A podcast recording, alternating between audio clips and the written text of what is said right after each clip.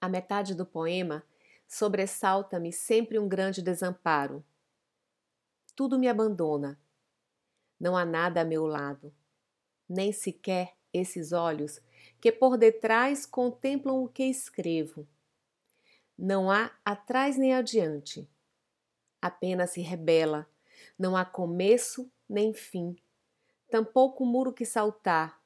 É uma esplanada deserta o poema. O dito não está dito, o não dito é indizível. Torres, terraços devastados, Babilônias, um mar de sal negro, um reino cego. Não.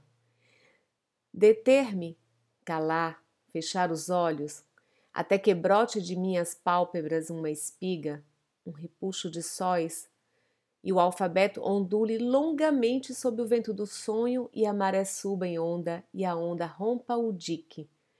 Esperar até que o papel se cubra de astros e seja o poema um bosque de palavras enlaçadas.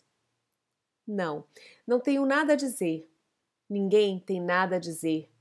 Nada nem ninguém exceto o sangue. Nada senão este ir e vir do sangue, este escrever sobre o já escrito e repetir a mesma palavra na metade do poema.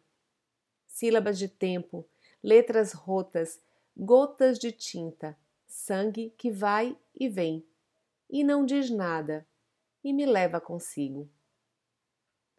Poema O Rio, fragmento, de Otávio Paz, traduzido por Haroldo de Campos.